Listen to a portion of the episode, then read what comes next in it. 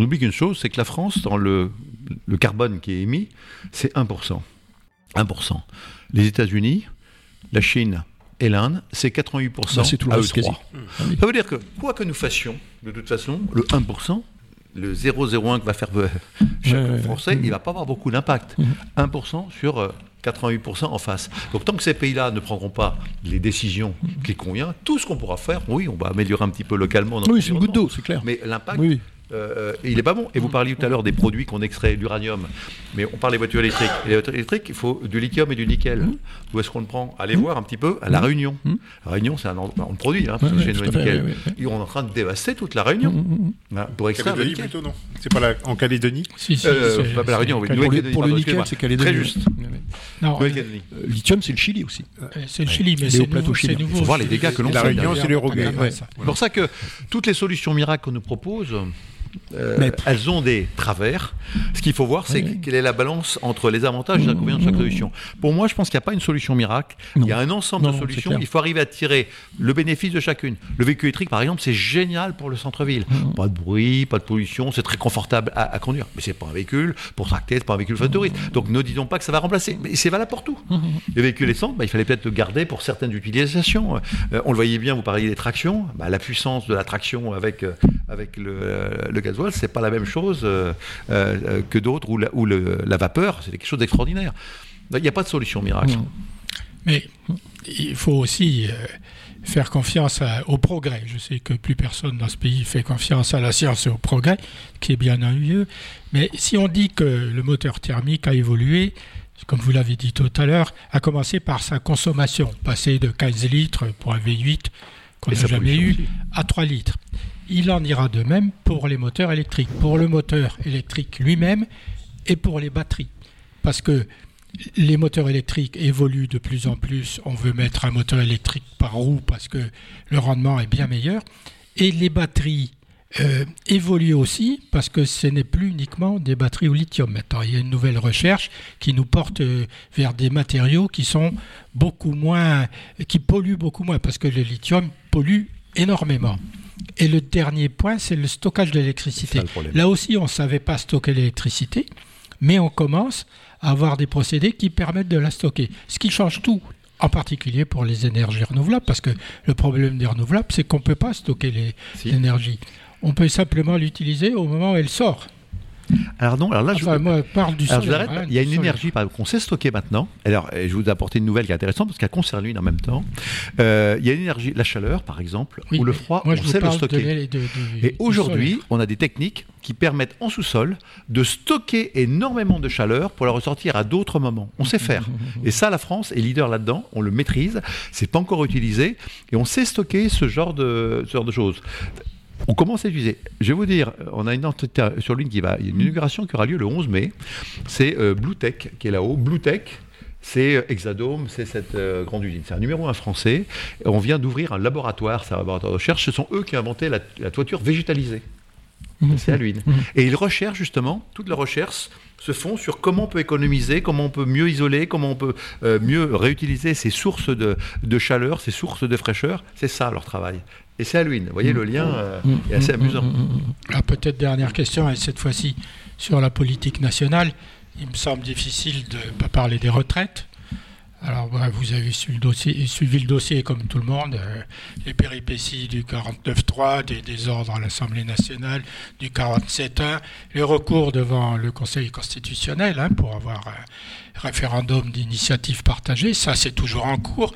Et puis, euh, il y a la procédure de validation du texte par le Conseil constitutionnel qui est en pointillé. Vous, vous voyez l'avenir de ce, pas uniquement de ce dossier retraite, mais du dossier travail, parce que je pense que c'est plus un ensemble que les retraites particulièrement, avec tout le continuum de la naissance à la fin de vie, qui est toute une vie de travail en fait. Vous, vous Ouais. verriez ça comment vous Moi, je dis qu'en France, on a une chance extraordinaire. On a un système social qui est remarquable et remarqué d'ailleurs. Le système social est un très très beau système social, c'est vraiment un modèle du genre. Mais il a un inconvénient, c'est qu'il est très généreux, peut-être trop généreux, et certains en abusent.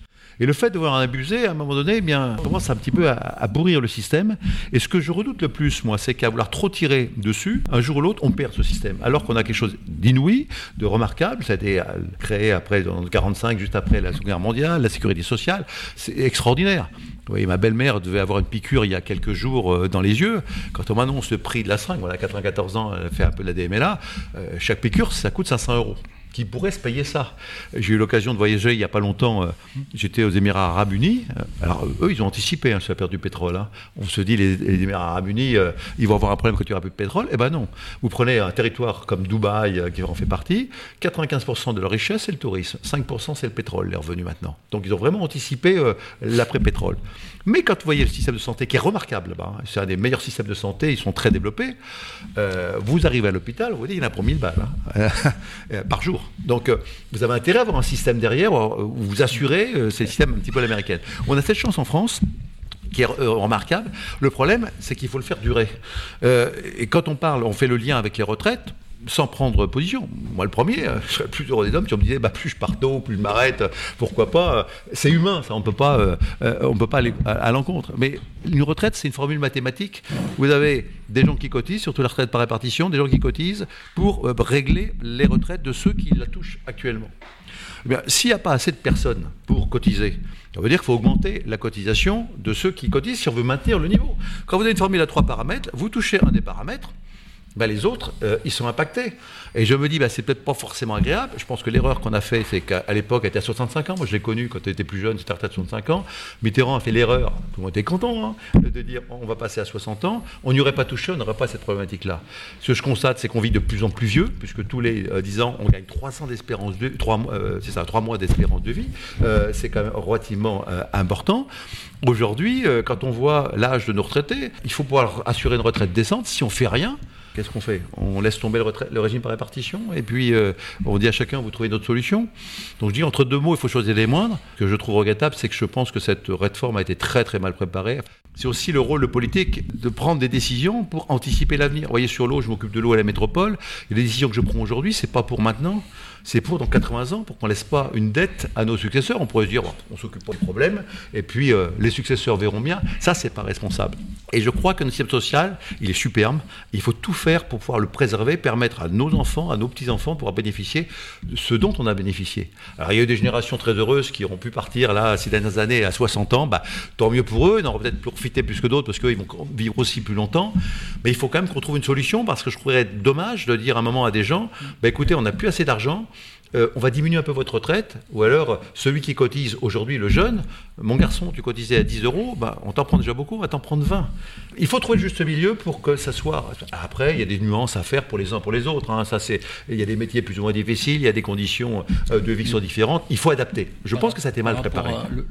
Mais actuellement, et tu faisais le lien avec le travail, mais dans quasi toutes les professions de salariés, il y a une pénibilité de plus en plus énorme. Moi, je l'ai vu au niveau du corps enseignant, par exemple. On n'était pas forcément un des métiers les plus exposés à la pénibilité. Je ne dis pas que c'est un métier facile, mais bon, on n'est pas mineur, on n'est pas euh, aide-soignant, on n'est pas éboueur, quoi. Les, élèves sont plus compliqués aujourd'hui qu'ils ne l'étaient. Voilà, Mais, euh, et là, moi je, vois des, moi, je vois des collègues à 50 ans qui sont cassés en deux.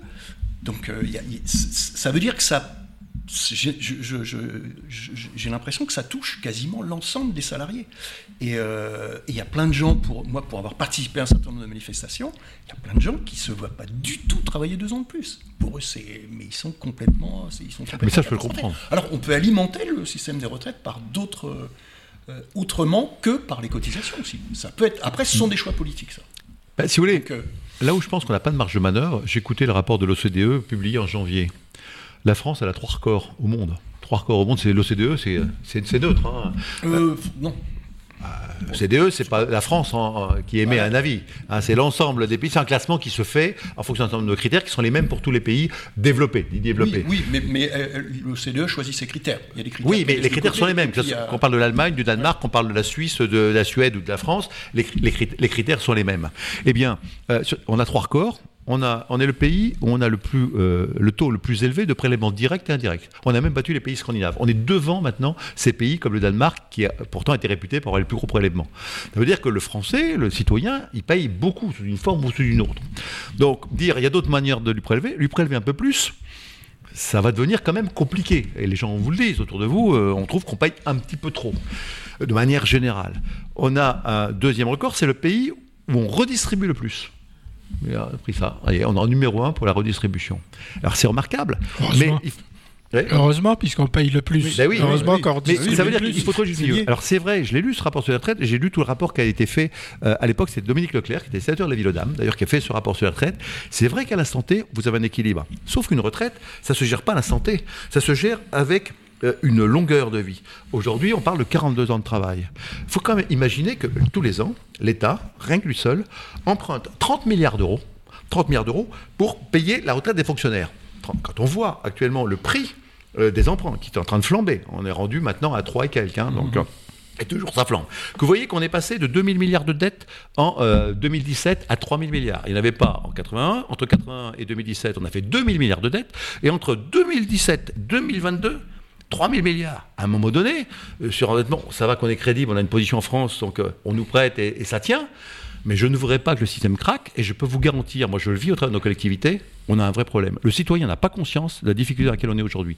Cette année, c'est la première fois que je ne sais pas équilibrer un budget. Aujourd'hui, je fais des coupes franches énormes. Il n'y aura pas d'écarage de Noël, il n'y aura pas de feu d'artifice, on est à couper des, des choses qui vont vous surprendre. J'ai la même problématique à la métropole. On va fermer des piscines, on, va- on a des piscines qui sont ouvertes, on va les arrêter, on ne toujours plus la salle des fêtes, on est en train d'arrêter un certain nombre d'équipements. Les gens ne vont pas comprendre. Et ce n'est que le début, si vous voulez.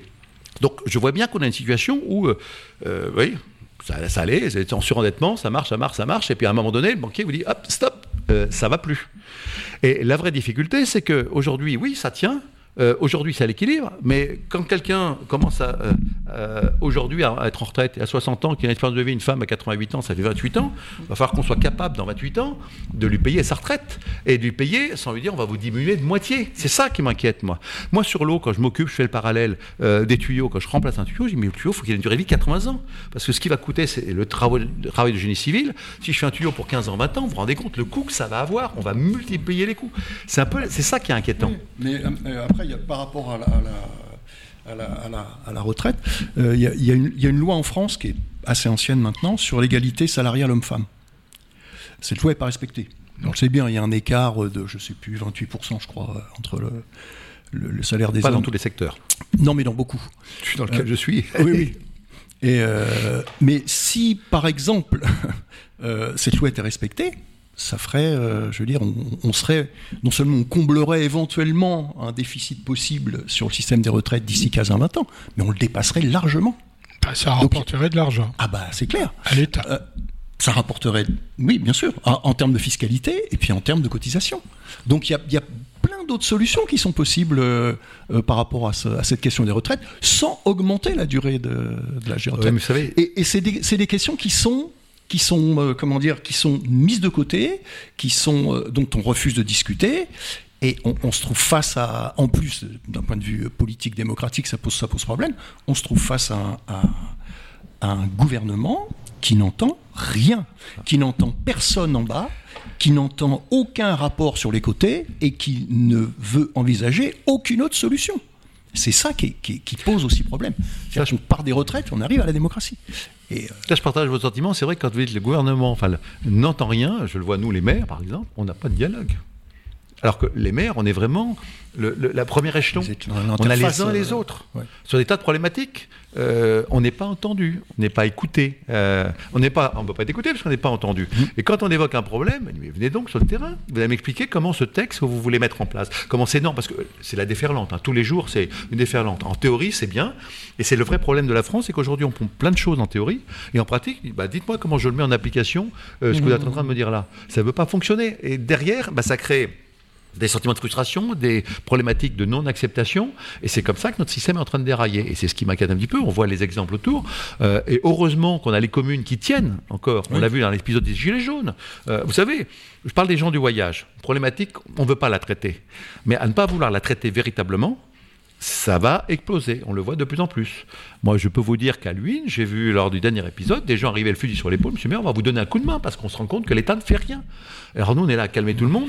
Ce ne sont pas des corps. Mais oui, mais il n'y a pas qu'ici. Ça s'est passé à Oui, oui, ça s'est passé euh, euh, dans d'autres territoires. C'est ce que l'exemple que je vous parle parce que on ne traite pas le problème. Et à ne pas vouloir traiter certaines problématiques, on risque de passer d'un extrême à l'autre. Euh, on parle de l'immigration, on parle du chômage. Il faut traiter les problèmes à et les traiter concrètement. Si on ne les traite pas, ça fait des situations explosives, on le voit, avec toutes les conséquences que ça peut avoir. Et c'est ce qu'il faut éviter, parce que l'explosif, c'est la guerre civile derrière. Et là, on ne maîtrise plus rien, et le beau système qu'on a construit, il explose. Moi, c'est ce que je ne veux pas, donc il faut anticiper ces problématiques-là. Et pour rejoindre ce que vous disiez sur les retraites, sur les conditions de travail, euh, la problématique aussi, c'est peut-être que le travail aujourd'hui se recentre sur un nombre plus réduit d'individus, faut être clair, hein, on le voit bien. Euh, donc, euh, on leur demande de plus en plus sur des choses qui ne sont pas forcément mmh. utiles ou accessoires, parce que c'est mmh. l'accessoire qui vient nous, nous, nous véreler. On s'éloigne de sa tâche dans mon propre métier. Moi, aujourd'hui, euh, moi, je suis un avocat, je passe deux jours et demi par semaine à faire de l'administratif fais plus mon métier. Mhm. Et c'est mon métier qui permet de faire rentrer des tout, de faire, faire vivre le système. Les médecins vous le disent, ils passent un temps fou à faire l'administratif. On dit, à moins, moins de médecins, mais non, mais on les occupe de plus en plus d'autres choses. Vous prenez les magistrats, c'est la même problématique. Quand vous voyez que les magistrats, on les prend pour venir contrôler les élections, contrôler les publics de vote, peser, vous ne pas qu'il y a autre chose à faire. On multiplie ce genre de tâches ça va être valable pour les enseignants. Ma mère était enseignante. On vous a multiplié les tâches annexes à droite, à gauche. Forcément, bah, pour la tâche essentielle, vous avez moins de temps. Donc, on surcharge, on surcharge, les gens se fatiguent. Donc, c'est un peu une course sans fin. Moins de gens pour euh, effectuer le travail et en même temps, des, de plus en plus de tâches qui sont accessoires. On le voit dans les cours. Hein. Un gamin qui en demande d'apprendre, euh, il apprend énormément de choses qui n'ont rien à voir avec les besoins essentiels. Et puis, l'essentiel, il ne sait plus. Donc, il y a une vraie réflexion à avoir sur tous les sujets, mais il y a un vaste débat là. Vous voyez, on a ouvert, on est en train de refaire le monde. Peut-être une dernière question sur les lois de décentralisation, parce qu'on n'en parle plus beaucoup. Enfin, deux questions. Euh, la première sur ce qu'avait proposé le président quand il y a une métropole, supprimer le conseil départemental. Les régions qui ont été euh, regroupées et dont on dit que c'était peut-être pas une bonne idée, il faudrait peut-être en dégrouper certaines. Je vais vous dire, c'était une très mauvaise idée. Et moi, à l'époque, on m'a raconté, à l'époque, c'est François Baron en personne qui nous avait raconté à quelques intimes comment ça s'était fait. L'époque, euh, c'était assez remarquable quand on connaît le détail. Euh, notre président euh, François Hollande s'était rendu à Bruxelles et on lui dit il y a un certain nombre de problèmes à régler en France, notamment le problème de vos retraites, le problème de vos fonctionnaires, le problème de, de dès qu'il y a trop de, trop de communes, il y a trop de territoires, il faut en régler un. Il a trouvé le plus simple, il dit je m'engage, je vais résoudre un des problèmes pour pas toucher aux autres problèmes. C'est comme ça que ça s'est fait. Et une nuit, ils ont discuté euh, euh, du bout de gras. Bon, alors il faut qu'on remodèle les régions sur des bouts de papier. Hein, ça s'est fait. Bon, bah, toi tu prends ci, tu prends ça. Nous, on est resté autonome, la région centre. Heureusement, parce que quand vous imaginez on a une taille hum, à peu près humaine, même s'il aurait été peut-être plus logique d'avoir l'Anjou, c'est la Loire qui nous lie, mais c'est comme ça, c'est l'histoire. Mais au moins, on a une taille humaine, on peut arriver à se rencontrer. Et vous savez, moi j'étais président de région d'une fédération euh, sportive, parce que j'ai d'autres casquettes. Ma région, donc région centre, euh, j'allais de Chartres jusqu'à 400 mmh. bornes. Hein. donc euh, pour voir tout le monde, et ils n'avaient pas les mêmes mœurs, les mêmes mentalités, les mêmes. C'est compliqué. Alors quand vous voyez maintenant la grande région Aquitaine, les gens pour une réunion sont pas obligés de partir la veille. Euh, ils arrivent le lendemain, il faut la réunion, hébergement, euh, couchage. C'est très compliqué tout ça, ça ne marche pas. Il faut la proximité. Euh, ça, c'est une évidence. Donc ça, ça a été une erreur. Une région, il faut qu'elle soit à taille humaine. Il ne faut pas essayer de vouloir copier ce que font d'autres États. Les Länder allemands, c'est autre chose. L'Allemagne, c'est un État fédéral. Nous ne sommes pas un État fédéral. Côté Jacobin, on est un État très centralisateur. Alors, on va y revenir. Donc c'est vrai que la région, c'était du bricolage, c'était très mal fait, on voit les effets pervers. Pour une source d'économie du tout, ça c'était vraiment de la démagogie. Maintenant, quand vous disiez euh, les métropoles et la décentralisation, moi je suis favorable à la décentralisation. Pourquoi? Parce que c'est que la proximité euh, qu'on réagit bien, on a du bon sens. Prenez l'exemple de la crise du Covid. C'est pas l'État qui a réglé les problèmes. Je suis en première loge, euh, en première ligne, donc je sais très bien de quoi je parle. Hein. Métropole, on n'a rien attendu de l'État. Toutes les initiatives, toutes, il n'y en a pas une seule, elles sont venues du euh, local. Quand il s'agissait de trouver des masques, j'ai entendu notre président annoncer euh, Bon, avec les communes, euh, nous allons mettre en place une politique de distribution de masques. On avait des contacts privilégiés avec nos élus, notre président des maires qui était François Barouin. Au courant Ah non, je suis même pas au courant, pas été contacté, etc. Mais nous, pendant ce temps-là, qu'est-ce qu'on a fait à la métropole? On avait un petit peu anticipé, on avait été voir nos professionnels qu'on connaît, nos entreprises très belle entreprise qui a Saint-Avertin. Il y avait ceux qui le faisaient euh, gentiment. Euh, ils faisaient des produits, euh, je suis en train de chercher son nom, Medical Z. Ils faisaient des produits pour la, chirurgie et comme c'était au ralenti, ils ne produisaient plus. Est-ce qu'on ne peut pas produire des masques? Oui, ils ont fait des masques de grande qualité. On a distribué sur la métropole à chacun. Le masque était réutilisable, il est 400 fois lavable, avec des normes, les mêmes normes qu'un masque chirurgical. Ce sont, c'est le locaux, nous qui avons pris l'initiative, c'est nous qui avons financé, c'est nous qui avons pris l'initiative. Et tous les problématiques, du gel hydroalcoolique, j'en ai fabriqué avec mes équipes euh, à la station d'épuration. On ne pouvait pas faire tourner les poubelles, on ne pouvait pas en trouver nulle part. Eh bien, euh, je vais vous donner une réflexion qui m'était arrivée, qui était euh, assez extraordinaire, l'administration centrale. nos équipes disent, mais on a du liquide, on pourrait peut-être en fabriquer, on a les flacons, allez-y, on, on avec ce qu'on a, avec mes chimistes là-bas, on y va, on fabrique du liquide hydroalcoolique. On a fabriqué, nos, euh, le service de l'eau pouvait fonctionner, les éboueurs qui ne pouvaient pas sortir, pour ça qu'on ne ramassait pas les poubelles, parce qu'il fallait quand même leur donner les moyens de pouvoir se laver les mains. On ne peut pas en avoir. Oui, on va vous en faire, on vous en donne. On a pu reprendre le service des poubelles grâce à ça. On s'est débrouillé tout seul. Attendez, à un moment donné, je dis, bah, c'est bien, puisqu'on est capable, on va, on va en fabriquer plus. Qu'est-ce qu'il faut pour ça? Bah, Il faut de l'alcool, monsieur le président. Ah oui, donc, euh, oh, je vais commander de l'alcool. Commande de l'alcool. Allez, combien? 2000 litres. 2000 litres. Réponse, l'administration française. Ah non, autorisé. Hein. Vous n'êtes pas autorisé à commander l'alcool, mais vous savez que c'est pas du lagnol qu'on va faire. Ah, non, mais euh, il y a un petit besoin. Ah non, non, mais vous n'êtes pas habilité. Il faut faire quoi? Il faut être habilité. Et ça dure combien de temps le processus? Il faut un an et demi. Vous n'avez pas le sentiment qu'il y a une urgence là? On est capable de faire? Voilà les problématiques de l'administration centrale. Je me souviens de Philippe Briand qui me dit J'ai réussi à commander en Chine. Il avait un million de masques qu'il a réussi à faire venir par ses entreprises. Il dit On va les mettre à la disposition de tout le monde. C'est lui à titre personnel hein, qui le fait. Les masques arrivent. Bloqués sur l'aéroport, ah non, non, il faut qu'on fasse des vérifications de contrôle, alors que tout le monde en avait besoin. Nous, on avait un million de masques qui étaient disponibles. Eh ben non, ils sont restés là. L'administration centrale qui est cloisonnée. Donc, c'est vrai que la proximité, nous, on a du bon sens on réagit avec du bon sens, en opportunité, on a trouvé des solutions sur l'une, vous l'avez vécu, des solutions simples. Et il faut absolument qu'on redécentralise, qu'on fasse confiance aux élus locaux pour euh, mettre en œuvre euh, ce fonctionnement. Avec le bon sens, on résout les trois quarts des problèmes. Alors qu'aujourd'hui, on a une chape de plomb qui nous pèse sur les épaules, avec l'administration centrale qui en met toujours plus. Il faut faire comme si, il faut mettre telle norme. Vous croyez que les élus sont des idiots et sont des gens qui ne veulent pas euh, faire preuve de bon sens Tous les élus, de gauche comme de droite, les verts, les jaunes, les bleus et les blancs, on a tous la même philosophie. Il n'y a pas de différence là-dessus. On essaie d'améliorer les conditions de vie de nos populations. Donc oui pour la décentralisation, mais je ne suis pas persuadé que l'État veuille décentraliser au-delà des grandes idées. La preuve, c'est que tout ce qui est mis en place, tout ce qui est mis en œuvre, eh bien, va dans le sens contraire de plus en plus de textes, de plus en plus de réglementations. Et d'ailleurs, si vous n'agissez pas comme ça, je vais vous taxer, je vais vous faire ci, je vais vous imposer telle et telle chose. Euh, et ça ne peut pas fonctionner comme ça. Alors maintenant, dernière question, c'était euh, le conseil départemental la métropole, l'a supprimé? Non. Alors ça, c'est un débat qui est théorique. Moi qui fonctionne, euh, qui, qui les voit fonctionner, euh, le conseil départemental, il y a des compétences bien particulières. Le problème, c'est que le français, le citoyen, ne connaît pas forcément la ventilation des missions des uns des autres. Vous qui êtes enseignant, euh, bah, le conseil départemental, c'est les collèges. La mairie, c'est les écoles. La région, c'est le, ce sont les lycées, parce qu'on rayonne à un autre niveau. Chacun a ses compétences. Retransférer tout à la même entité, c'est aussi resurcharger. C'est pas ça qui va régler le problème. Et puis, la métropole, ce n'est pas que le département. La métropole, je rappelle que c'est 22 communes. C'est pas l'exemple de Lyon. Lyon, effectivement, c'est fondu. Euh, le conseil départemental s'est fondu avec la métropole. Donc c'est une seule entité. C'est pour ça qu'il y a plus côté départemental. Mais nous, la métropole, c'est quoi? C'est 22 communes il y en a 250 autres hein, dans le département. Euh, métropole qui va les gérer les intérêts de ces communes. Il vaut beaucoup mieux avoir cette solidarité, cette proximité, ces échanges de réciprocité que nous avons mis en œuvre pour aider les uns et les autres et s'apporter des, services. Le conseil départemental a toute son utilité aujourd'hui. Le conseil départemental, c'est lui qui s'occupe du social. Nous, la métropole, c'est pas dans notre compétence. Le RSA, c'est de la compétence du conseil départemental. Donc, si je prends l'exemple de l'Indre-et-Loire, non, ça serait une aberration. Et au contraire, ça serait une hérésie que de le supprimer, euh, ce conseil départemental moi, ce que je regrette, c'est la réforme qui avait été faite par euh, François Hollande pour dire, vous voyez, sous prétexte de, parité ou de revoir les, choses, en disant maintenant on va faire un binôme. Le binôme, il n'apporte rien de plus. Il n'apporte rien de plus, au contraire, maintenant on a deux conseillers à chaque fois, et ils ont un territoire tellement grand qu'ils ne peuvent pas être partout en même temps. Alors comme ils se déplacent en même temps partout, on les voit, moins nécessairement.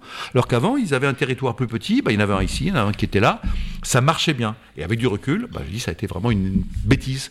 Et on l'a fait ça par démagogie. Donc il ne faut pas faire une, réforme par démagogie, il faut le faire par pragmatisme, par efficacité. Et il faut demander à des gens comme nous, à la base, qu'est-ce qu'il faudrait faire. Et je peux vous dire que ce n'est pas une question de politique, de gauche, de droite. Là-dessus, on est tous en harmonie euh, sur ces sujets-là. Sur le conseil départemental, je vous disais ça simplement parce que, grosso modo, si je me souviens bien, dans le budget d'un conseiller départemental, il y a 50% de fonctionnement, qui est important, mais l'État reproche toujours aux collectivités d'avoir beaucoup trop de fonctionnaires territoriaux. Vous me direz votre avis.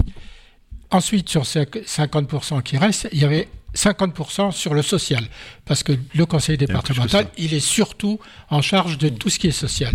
Du coup, il devient, il reste plus que 25% bah, pour le reste. Est-ce que, est-ce que son, son périmètre est, pas trop resserré? Il était beaucoup plus large avant. Il avait une partie de compétences en matière économique, il l'a plus du tout. Vous dites qu'il a les, les, lycées, les collèges, bien évidemment, puisque les lycées et l'enseignement supérieur sont à la région. Donc, euh, ces compétences sont de plus en plus étroites. Est-ce que ça vaut vraiment le coup de le garder? Est-ce qu'il n'y a pas moyen? Alors, on ne va pas changer euh, le contenu. Si on change le contenu, on le supprime et on le remplace par autre chose. Alors, les compétences du conseil départemental, ça va même bien plus loin, puisque euh, le budget du conseil départemental, on doit être à peu près à 600 millions. Hein. C'est comme le budget de la métropole, on a deux budgets identiques, hein. c'est à peu près la même chose, sauf qu'on n'a pas les mêmes finalités, et on ne s'occupe pas des mêmes domaines. Le budget du conseil départemental de tête, je crois que c'est à peu près 66% de social aujourd'hui. Vous voyez, c'est même plus que 50%, mais ça, ça, que ça a été la volonté de l'État. C'est l'État qui a interagi en ce sens. Comme c'est l'État qui a retiré les routes et les voiries, qui les a transférées euh, ou aux métropoles, euh, d'ailleurs qui s'est qui, a refourgué toutes ces routes et toutes ces voiries en, se, en disant vous les entretiendrez, vous en chargerez. Euh, mais maintenant, supprimer le conseil départemental, ça veut dire quoi? Ça veut dire que toutes ces compétences, il faut les redistribuer. Donc ça ne règle aucun problème, ça n'a aucune incidence. C'est comme quand on a dit on va regrouper les régions. Quel est l'intérêt? Je pense que quand on fait quelque chose, il faut qu'il y ait un intérêt positif. Aujourd'hui, le conseil départemental, il assume bien cette mission. Avec l'IER, il est d'ailleurs très bien géré, je peux vous le dire, euh, à ce niveau-là. On le voit d'ailleurs hein, au niveau du département, on n'a pas d'augmentation euh, d'impôts comme dans d'autres départements, on peut les avoir. Et il assume cette mission qui est une mission délicate parce qu'elle ne fait que grossir sans avoir plus de ressources. Euh, à part tout ce qui est taxes foncières, la petite partie des, comment dire, des droits de mutation qui permet de, et comme ça marche bien dans Indre-et-Loire, lui permet d'avoir des ressources. Mais le conseil départemental, tous les ans, il a plus de social, plus de RSA, le nombre de gens RSA, c'est lui qui les paye. La dotation, elle bouge pas. Pourtant, le nombre de gens, il augmente. Euh, inversement, l'aide sociale aussi.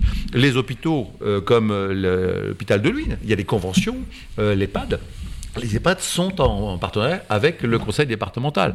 Si vous supprimez le conseil départemental, ça veut dire qu'il faut qu'il y ait une autre entité qui gère, qui s'occupe de ce genre de problème. chacun son rôle. La métropole, elle a d'autres missions. Et la métropole, elle concerne le territoire métropolitain, elle ne concerne pas tout le département. Ou alors, ça veut dire qu'il faut faire une grosse entité, mais plus on fait quelque chose de gros, plus c'est coûteux, à mon sens. Mmh. Autant un stade, se rassembler, ça fait des économies, mais il y a des moments où la taille fait que ça devient trop coûteux. Il y a des dépenses nouvelles qui se créent.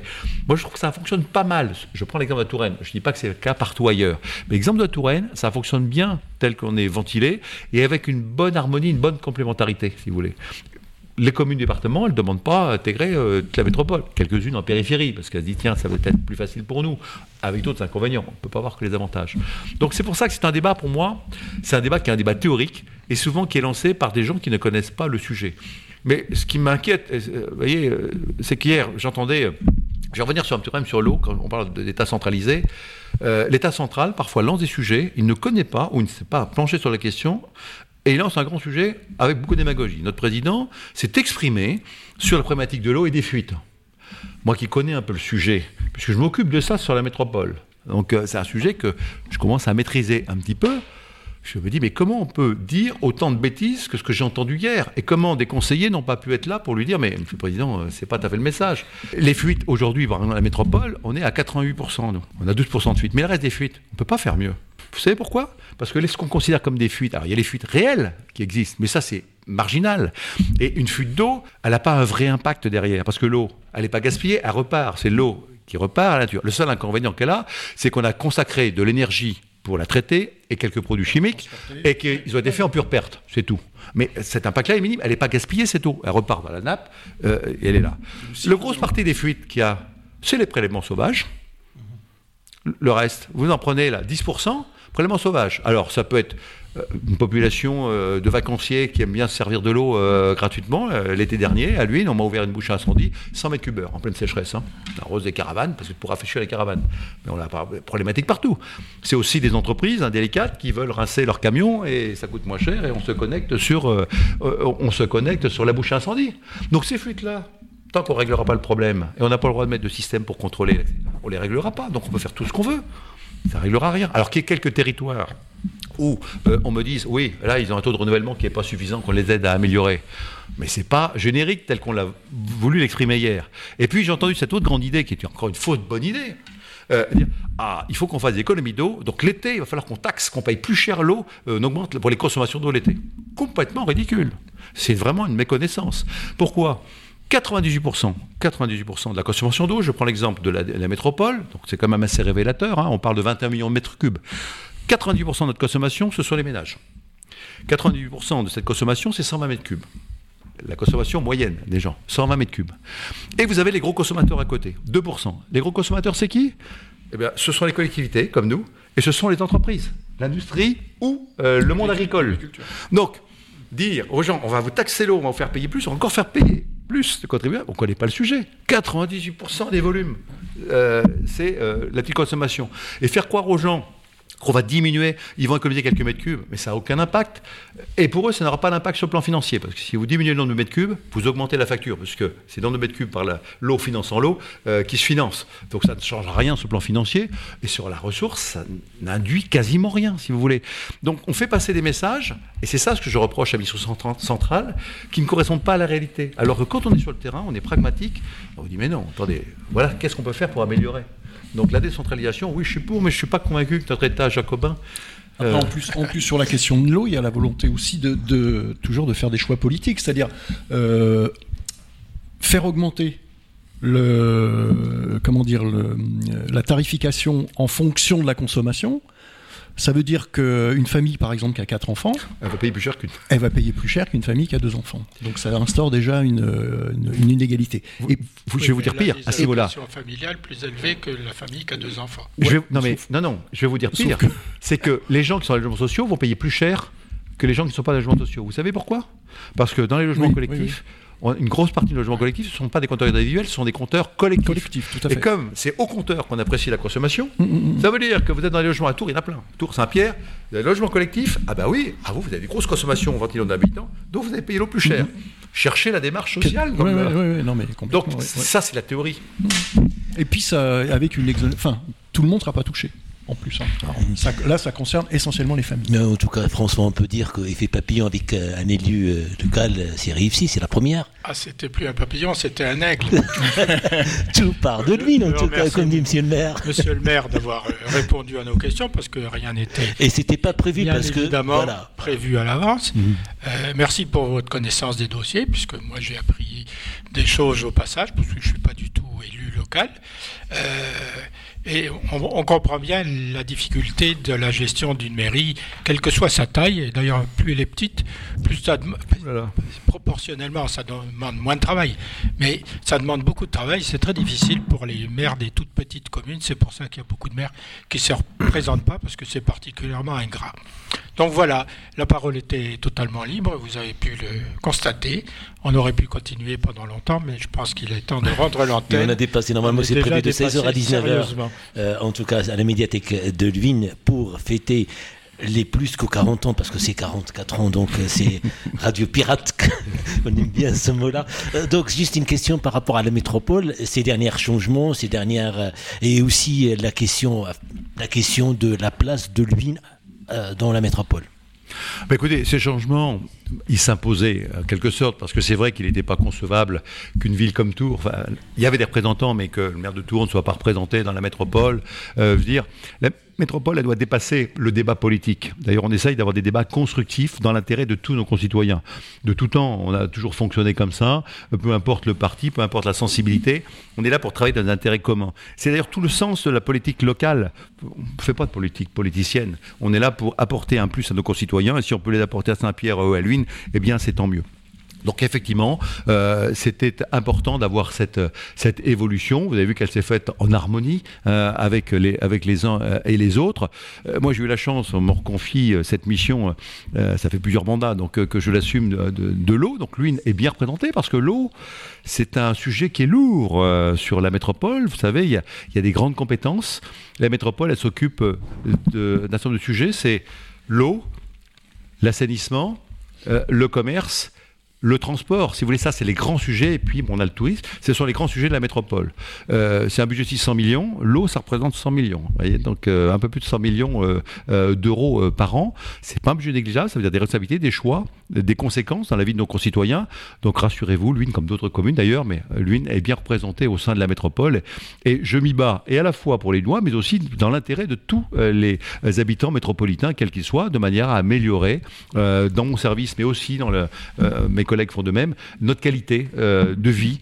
On n'est pas malheureux ici en, Touraine, on n'est pas malheureux au sein de la métropole. On va essayer de faire encore un peu mieux euh, chaque année, de faire que euh, les conditions de vie des uns et des autres soient plus favorables. Mais vous savez, quand on est regardé de l'extérieur, je m'aperçois qu'on est relativement envié quand même malgré toutes les difficultés qu'on peut avoir, euh, ah, la métropole euh, d'Indre-et-Loire, euh, c'est comme quelque chose. Il y a des choses qui se passent. C'est comme le, les châteaux de la Loire, c'est la Touraine. La Touraine, elle est connue dans le monde entier.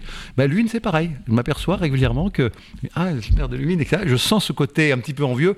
Ça fait plaisir et j'espère que mes habitants l'apprécient dans les mêmes conditions. Donc, mais en tout cas, merci Monsieur le maire de l'accueil qui nous a été réservé à la médiathèque euh, de Luynes et l'équipement. Vraiment, c'est agréable d'y vivre. Je vous, il y a des, il y a des, il faut aller à, la site internet de la ville pour se rendre compte de la programmation aussi de qualité. Très riche. À, la, à la grange, il y a une diversité aussi. Euh, donc, euh, bah, je laisse un tour de table Damien, l'ancien président moi, j'ai définitivement raté ma séance euh, de karaté de 18 heures. Mais c'était très instructif. Je vous en remercie. Euh, si euh, j'ai un mot à, dire, parce que j'aurais bien voulu intervenir des fois, notamment sur les retraites. Moi, je suis entrepreneur. De toute façon, je suis condamné à travailler jusqu'à 67 ans pour avoir mon taux plein. Ce qui me... Quand on a commencé à parler des retraites, j'avais un grand espoir d'égalité parce qu'on entendait notre président Macron qui disait un euro cotisé ouvrira les mêmes droits à tout le monde. Ça, j'ai un peu perdu. Il a dit ça, il disait ça. Et puis, euh, je trouve euh, assez curieux qu'en France, par exemple, un fonctionnaire, sa retraite est basée sur les six derniers mois, et que des personnes comme nous, artisans et entrepreneurs, on est basé sur les 20 années. 25 même. 25. C'est tout le problème des régimes spéciaux. Hein. Voilà. Et puis, euh, je pense que les, pareil, les, budgets qui sont alloués, qu'on entend certains dire que le budget de la SNCF, par exemple, c'est totalement équilibré, qu'il n'y a pas de problème. Il ne faut pas oublier, comme Monsieur le maire l'a souligné, qu'il y a 30 milliards qui sont injectés quand même tous les ans pour l'économie et pour l'équilibre des retraites. Et des fois, il faudrait être un, petit peu apaisé et de se dire, ceux qui disent euh, on lutte pour nos enfants, je pense qu'on devrait travailler pour nos enfants un peu plus. Et pour compléter, je vais vous apporter une information que vous n'avez peut-être pas. Si vous parlez des retraites de la SNCF, il faut savoir que la Caisse des avocats, c'est le mécanisme de la grande compensation qui a été euh, voté par euh, euh, M. Jospin en 2002, qui avait considéré que cette caisse était très bénéficiaire. Pourquoi? Parce que c'est une profession qui a une moyenne d'âge qui est très jeune, 40 hein, ans. Et en général, nous, on ne part pas en retraite. Moi, j'ai un confrère, il vient de partir en retraite, là, je dirais pas son nom, 92 ans. Donc, où il y en a de très très loin. Oui. Donc, les gens ont du mal à, quitter la profession. Eh bien, le mécanisme de la grande compensation fait que 50% de nos cotisations alimente directement le fonds de la SNCF et de RATP pour les retraites. Puisque aujourd'hui, vous savez que vous avez un salarié de la SNCF pour deux retraités. Donc, euh, s'il fallait leur faire payer la cotisation réelle, on ne sait pas où on le trouverait. Donc, ça rejoint tout à fait votre discours. Donc, nous, les profs, c'est les agriculteurs qu'on alimente au niveau de la retraite. C'est pas, pas les six, mois derniers, les six derniers mois, nous. Hein. C'est le dernier échelon. Les profs. Hein. Non, non, non, c'est les dix dernières années maintenant. Oui, mais vous êtes sur le dernier année. C'est fini les les six derniers mois. Ça, c'est le problème des. On, recommence le débat. C'est le problème des régimes spéciaux. Le président a dit qu'il supprimerait les régimes spéciaux. Alors, vu de l'extérieur comme ça, on dit oui, évidemment. Parce qu'il n'y a pas de raison que certains, alors je ne vais pas nommer la SNCF en particulier, qu'un régime spécial pour service rendu à la patrie pendant la guerre, parce qu'il faut bien se souvenir de ça. Et les derniers arrivés à la SNCF, qu'ils soient contrôleurs ou conducteurs, Bon, ils ne sont pas tellement concernés par cette période-là. Mais il y a des tas d'autres régimes spéciaux. L'égalité, dont vous parliez il y a 30 secondes, elle voudrait que tout le monde soit au même régime, c'est le cas de le dire. Oui, mais eh bien, on trouve toujours. On a une loi qui est le même travail. On a une loi qui est ainsi faite en France que dès qu'on vote une loi, en même temps, on vote les exceptions. Hmm. il y a toujours énormément d'exceptions et on a la, la furieuse tendance à les garder. Donc, on nous promet l'égalité, mais il y a des tas de façons de ne pas être égaux. Et Thierry a raison de dire qu'il y a la pénibilité, ça existe aussi dans les métiers, et bien évidemment, tout le monde en parle, hein, ça devrait être pris en compte. Euh, ceux qui commencent à 17 ans, euh, les, les, les, travaux très pénibles, les femmes qui ont des interruptions de carrière, évidemment, c'est des cas particuliers dont il faut tenir compte. Il faut. Alors, c'est pas des régimes spéciaux, ça.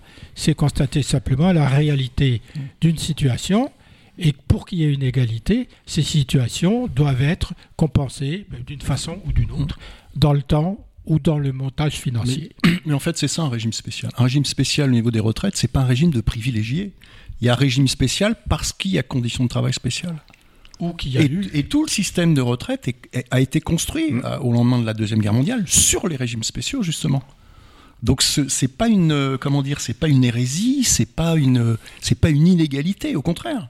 Je dirais plus que c'était construit sur la valeur travail chose qu'on semble un peu ignorer. Que la sécurité sociale, toutes les cotisations, vous regardez votre fiche de paye, toute notre économie est quand même, enfin économie sociale, je veux dire, tous les biens acquis, etc., c'est basé sur le fait que chacun travaille. Et je pense que l'égalité du travail pour tous, c'est l'égalité, un euro cotisé, ouvre les mêmes droits. moi, ça, m'aurait beaucoup plu qu'on fasse ça. Il y a quand même... Euh, il y a quand même un phénomène qui intervient là-dedans, c'est qu'on parle du régime général de la sécurité sociale, hmm. c'est-à-dire une seule partie de notre retraite. Parce qu'à côté, heureusement qu'il y a les régimes complémentaires. Hmm. Et ceux-là, les régimes complémentaires, ils dépendent de ce que vous cotisez par an. Autrement dit, c'est un genre de retraite par répartition, le régime hmm. complémentaire. C'est pas les fonds de pension qui les gèrent, comme ça, ça évite que la boîte se casse la figure, puis on touche plus rien comme aux États-Unis. Mais quand même, il y a deux morceaux dans les retraites, mais on n'en parle jamais. Mais on parle, faut, eh, faut aussi parler de l'organisation du travail. Là, j'ai un exemple. Monsieur le maire, vous allez être content, mais j'ai une partie de mon activité qui est à Luynes et je parlais avec euh, des jeunes qui sont en apprentissage chez nous et qui ont des professeurs qui ont 20 ans. Et je, on parle souvent de la pénibilité. Je trouverais logique, bon, c'est des, garçons qui sont qui ont 15-16 ans, qui sont chez les compagnons en, métallerie. Et pourquoi ont-ils des, professeurs qui ont 20 ans? La logique voudrait que quand on a la force, ça, serait d'aller travailler réellement sur les chantiers, faire de la construction. Et quand on arrive à un âge où en effet on est un peu usé, passer un savoir. En plus, une personne qui a 20 ans est-elle bien euh, suffisamment formée au niveau connaissance pour transmettre un savoir? Et c'est ça, moi je, dis que le, travail, c'est il n'y a, pas mieux dans la vie. Ah, Sauf qu'on a le droit, on, a pas, on, peut ne pas faire toujours le même travail. Il ne faut pas faire toujours le même travail. Un éboueur, euh, il peut devenir peut-être chauffeur de bus euh, pour les écoles ensuite. Quoi. Et des choses comme ça. Il faut avoir une flexibilité euh, plus grande. Non mais là vous parlez d'un enseignement de type particulier. Vous ne pouvez pas le généraliser à des professeurs de collège ou de lycée qui ne sont pas des enseignements techniques mais des, transmissions de savoir, euh, ça n'a pas d'importance quand ils euh, finissent leur CAPES euh, d'être professeurs en collège ou en lycée. Ils sont censés avoir l'expérience. Bon, je parle des écoles de formation des, professeurs après, après le CAPES, ça s'appelait les IUFM. Hein. Ça s'appelle les INSPE maintenant. Bon, ne les forment plus du tout. Donc on envoie des capétiens c'est pas une capée, c'est des capétiens directement dans la fosse au lion, ce qui est une erreur. Le problème de l'harmonisation dans tous les sujets, on veut harmoniser, on veut que tout le monde soit sur les mêmes bases. C'est que malheureusement, c'est pas toujours dans le bon sens et on n'a pas le choix. On, vous verrez, on a souhaité harmoniser le prix de l'eau. C'est un exemple. Je fais le parallèle, c'est la même chose avec les retraites. Hein. Le, prix de l'eau sur la métropole vous aviez des tarifs euh, avec des écarts qui étaient assez significatifs. Certains payaient 4 euros le mètre cube et les moins chers, on était à 2,68 euros sur la métropole. Donc on va harmoniser.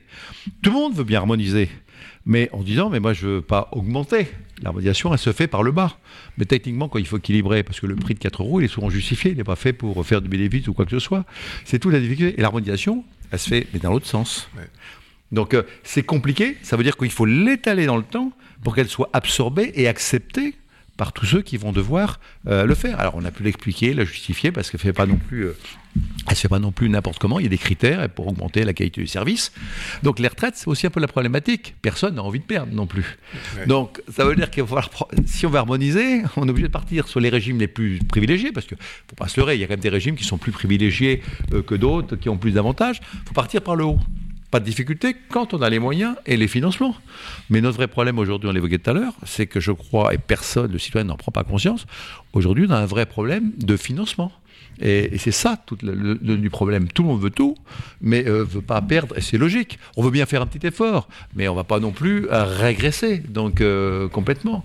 Donc la problématique s'était posée pour nos retraites, nos avocats, nos régimes spéciales. Nous, il y avait une retraite minimum, même des confrères qu'on peut travailler, ça va être à peu près 1450 euros. c'est pas faramineux hein, par rapport à d'autres.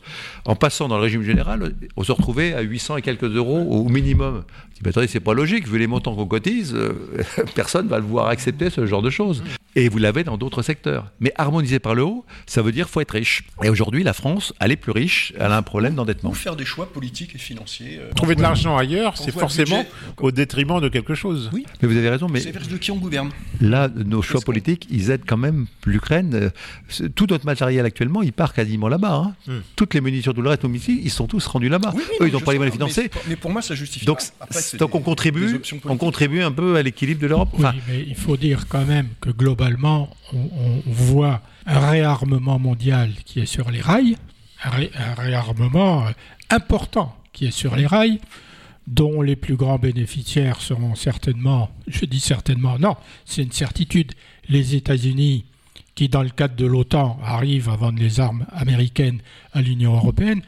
Du coup, la défense européenne, elle ne peut pas exister si les membres de l'Union européenne ne sont pas indépendants en matière de fourniture d'armement. Ils pourraient l'être, y compris en achetant des avions à Dassault. L'ennui, c'est qu'ils achètent des F-35 américains. Si c'est pour être dépendant des États-Unis, ce que veulent les États-Unis, on loupe le but final de l'Union européenne, c'est d'être libre chez nous économiquement.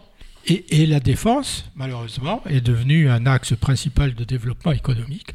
Dassault n'a jamais fait autant de bénéfices. Nexter n'a jamais fait autant de bénéfices. Tous les fabricants de missiles, tous les missiliers n'ont jamais fait autant de bénéfices. Je parle de la France.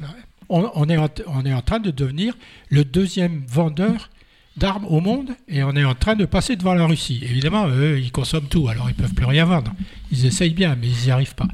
L'avantage, c'est qu'on exporte et on rentre des devises et dans la balance, ça, nous aide un petit peu aussi quand même. l'argent pour les retraites. C'est la problématique de la défense que disait Thierry, c'est évidemment c'est de l'économie, évidemment c'est des emplois, l'ennui c'est que c'est des armes. On est en train de fêter tout au long de cette année les, 40 ans et la continuité d'RFL 101 et les sujets abordés dans l'effet papillon, inauguré effet papillon avec un élu local. De la société. Et puis ben, merci pour l'accueil euh, monsieur le maire, vive les radios libres. Vive RFL 101. Merci Damien. Bonsoir. Merci, Thierry.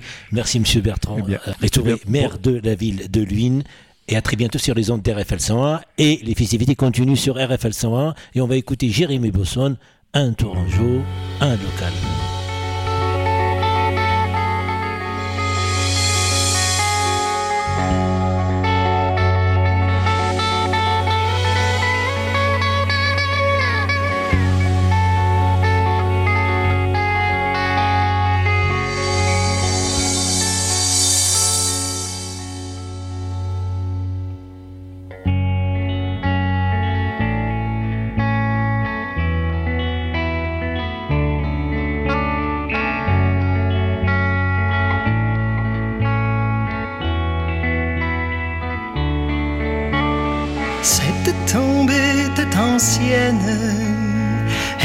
Elle présentait encore bien.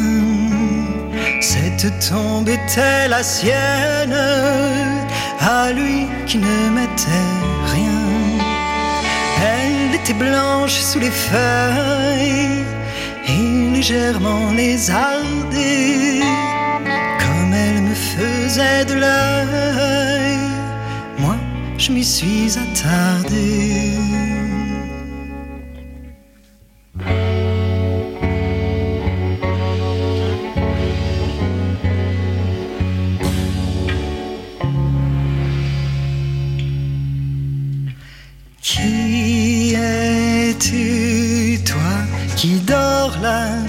Sous la pierre. Que fis-tu sous le chaud soleil d'hier? Souriais-tu quand on ferme paupières? M'entends-tu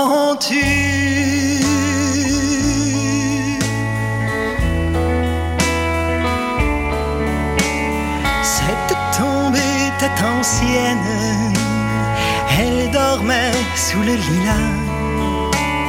Cette tombe était la sienne, et moi je passais par là. D'épitaphes et de grand deuil, elle n'était plus trop fardée.